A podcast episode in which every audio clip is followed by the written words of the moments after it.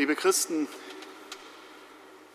als ich vor fast 28 Jahren zum Priester geweiht wurde, da habe ich mir einen Satz ausgesucht aus einem Psalm, aus dem Psalm 36 als meinen Primizspruch. Bei dir ist die Quelle des Lebens. Und seitdem hat sich sicher viel verändert in meiner Sichtweise auf das Leben. Seitdem hat sich viel getan in den Erfahrungen, die ich machen durfte, in den Begegnungen, die mir geschenkt worden sind und auch in der Kirche, für die ich diesen Beruf mache. Dieser Gedanke aber, diese Hoffnung, bei dir, Gott, ist die Quelle des Lebens, die ist geblieben. Und sie taugt noch immer als Orientierung für mein alltägliches berufliches Handeln. Bei Gott ist eine Quelle, aus der wir schöpfen dürfen. Davon spricht auch das Evangelium heute. Und der Zugang zu dieser Quelle lässt sich vielleicht mit der Samariterin gehen in drei Schritten. Und der erste dieser drei Schritte wäre die Bereitschaft, ohne eine konkrete Erwartung. Als Jesus und die samaritische Frau sich begegnen, da heißt es, seine Jünger sind gerade einkaufen. Einkaufen, zielgerichtet und vorausplanend das aussuchen und sich nehmen, was ich haben will, was zu mir passt und dafür etwas bezahlen das ist uns heutigen Menschen sehr vertraut. Es gehört zu den grundlegenden und notwendigen Vorgängen unseres selbstbestimmten Lebens. Dahinter schleicht sich aber allzu leicht die Allmachtsfantasie des vermessenen Menschen ein, ich passe die Welt meinen Wünschen an. Ich ändere ihre Ordnung von Grund auf und alles wird für mich gut. Und sehen Sie, das führt nicht zur Quelle des Lebens. Im Gegenteil, das Eigentliche lässt sich nicht ordern, lässt sich nicht einkaufen, nicht einmal aussuchen lässt sich das Eigentliche unseres Lebens. Es widerfährt. Es wird mir in der Begegnung mit anderen zuteil. Und gerade da, wo mich deren mitunter fremde Sicht des Lebens trifft und bewegt und wo nicht sofort Übereinstimmung aufkommt. Um dieses Eigentliche meines Lebens zu finden, brauche ich eine Bereitschaft, muss ich ohne konkrete Erwartung, ohne Einkaufsliste unterwegs sein, und bereit sein zur Begegnung. Nur indem ich den anderen sein Bedürfnis, seinen Wunsch aussprechen lasse und in der Begegnung dafür aufmerksam werde, erwächst ein Dialog. Und der kann verändern. Ich glaube ja, das ist für uns Menschen der ausgehenden Moderne, die in irgendeiner Cloud sich bewegen, in einer Blase von Meinungen, die immer weiter verstärkt, was man ohnehin schon gedacht hat, eine große Herausforderung geworden. Das Fremde wahrzunehmen, das Fremde anzunehmen, mich davon bewegen und verändern zu lassen und nicht einfach nur das mitzunehmen, was ich mir immer schon gewünscht habe. Bereitschaft ist die Fähigkeit, das zu sehen, was ist, was nicht meiner Erwartung entspricht oder nicht zu 100 Prozent. Das Vermögen, Unerwartetes, Überraschendes anzunehmen, das gilt auch und gerade für die Begegnung mit Gott. Hier geht es nicht darum, immer wieder zu finden und immer mehr abzurufen, was ich immer schon wusste.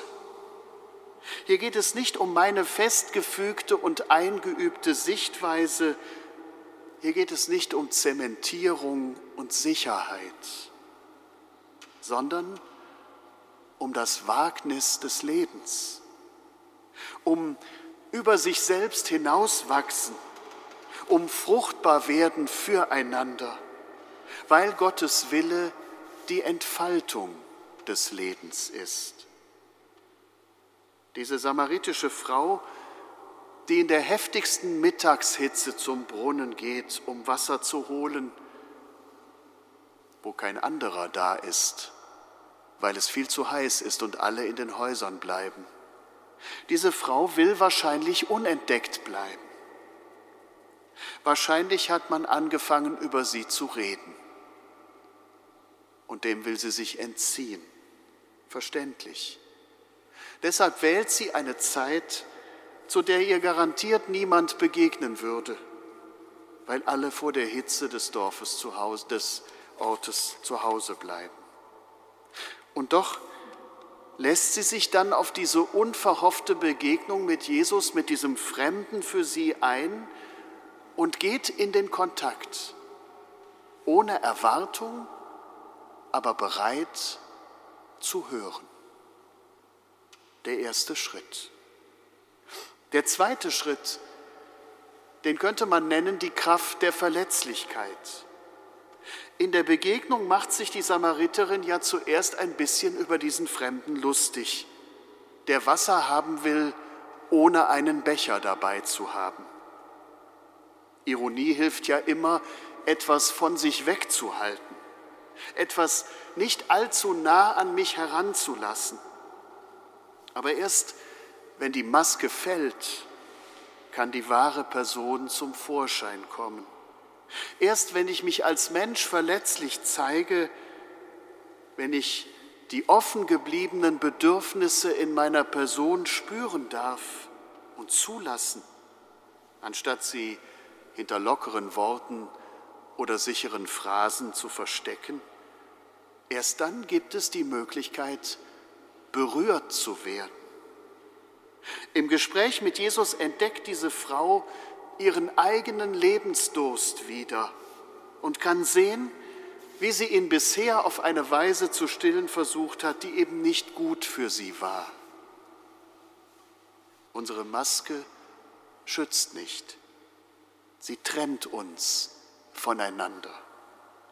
Unsere Fehlschläge bringen uns einander näher als unsere Erfolge, aber wir tragen die Erfolge vor uns her. Liebe und Freundschaft sind das Licht, das durch den Riss der gezeigten Schwäche einfallen kann. Und so führt der Dialog der Samariterin mit Jesus nach innen, in ein tieferes Verstehen, wie in die Tiefe eines Brunnens hinein. Der zweite Schritt. Und der dritte Schritt, sich berühren lassen in der Tiefe der eigenen Seele. Die Samariterin macht sich die Begegnung mit Jesus nicht einfach zunutze. Sie befriedigt nicht irgendein oberflächliches Bedürfnis und verfolgt nicht einen Zweck. Das ist ihre Stärke weil sie zulassen kann, dass sie in der Tiefe ihrer Seele angesprochen und bewegt wird auf dem Grund ihrer Hoffnung. Es gibt in uns Menschen ein Gespür für das Wahre des Lebens, für das, was bleibt, das, was ewig ist. Aber nicht selten bleiben wir dann doch an der Oberfläche hängen. Das Evangelium lädt ein, den Kontakt mit Jesus, den Glauben an ihn, wie diese Begegnung am Brunnen in drei Schritten einzuüben. Nicht als Gelegenheit zum Einkaufen, sondern in der Bereitschaft, etwas Neues zu finden. Den eigenen Lebensdurst, die eigene Verletzlichkeit zu entdecken und zuzulassen und auf Antwort zu warten. Und sich dabei in der Tiefe der Seele berühren zu lassen. Und wenn wir das tun, dann führt uns das in weitreichende Veränderungen. Es wird darum gehen, über mich hinaus zu wachsen. Anbetung im Geist und in der Wahrheit, sagt der Evangelist dazu. Es ist die Einladung, Grenzen zu überschreiten und sich in eine neue Weite führen zu lassen. Am Ende bleibt Jesus dort, wo kein frommer Israelit ihn damals jemals vermutet hätte, wo niemand ihn hätte hingehen lassen, am falschen Ort. Das ist dann nicht mehr wichtig. Er nimmt Platz nicht da, wo alles sicher und fest gefügt ist, sondern da, wo Menschen Durst haben und sich auf den Weg zur Quelle machen. Bei dir, Herr, ist die Quelle des Lebens. Das ist an diesem Sonntag Bekenntnis und Einladung zugleich. Amen.